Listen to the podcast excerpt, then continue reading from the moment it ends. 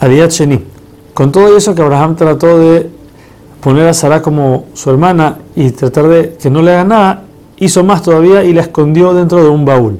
Pero cuando entraron a Egipto, la aduana revisó las maletas y encontró que había una mujer. Encontraron a Sara. La gente la vio y dijo, ella es tan bella que merece ser esposa de el faraón. Por ende, como Abraham, Abraham había dicho que era su esposa, su hermana, entonces la tomaron, la tomó el faraón como esposa.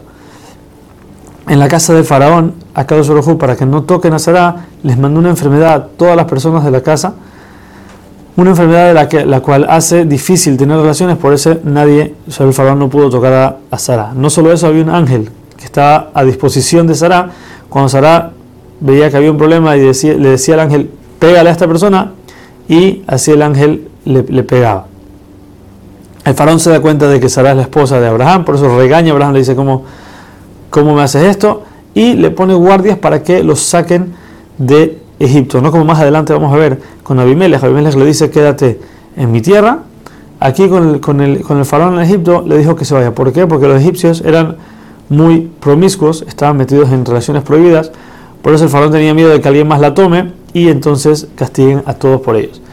Cuando Abraham regresa a Eretz Kenan, regresa por el mismo camino que en el cual bajó y se queda en los mismos albergues de que se quedó al principio. Dice Rashi nos, nos enseña que una persona única cuando estaba mal, en situación mala, tenía gente que lo apoyó, que cuando crezca y tenga dinero, que no se olvide de esa gente. Asimismo, todo dice Rashi, también la segunda opinión es que él había pedido prestado en todos estos lugares y ahorita estaba regresando sus deudas con toda la riqueza que el faraón le dio por Sara.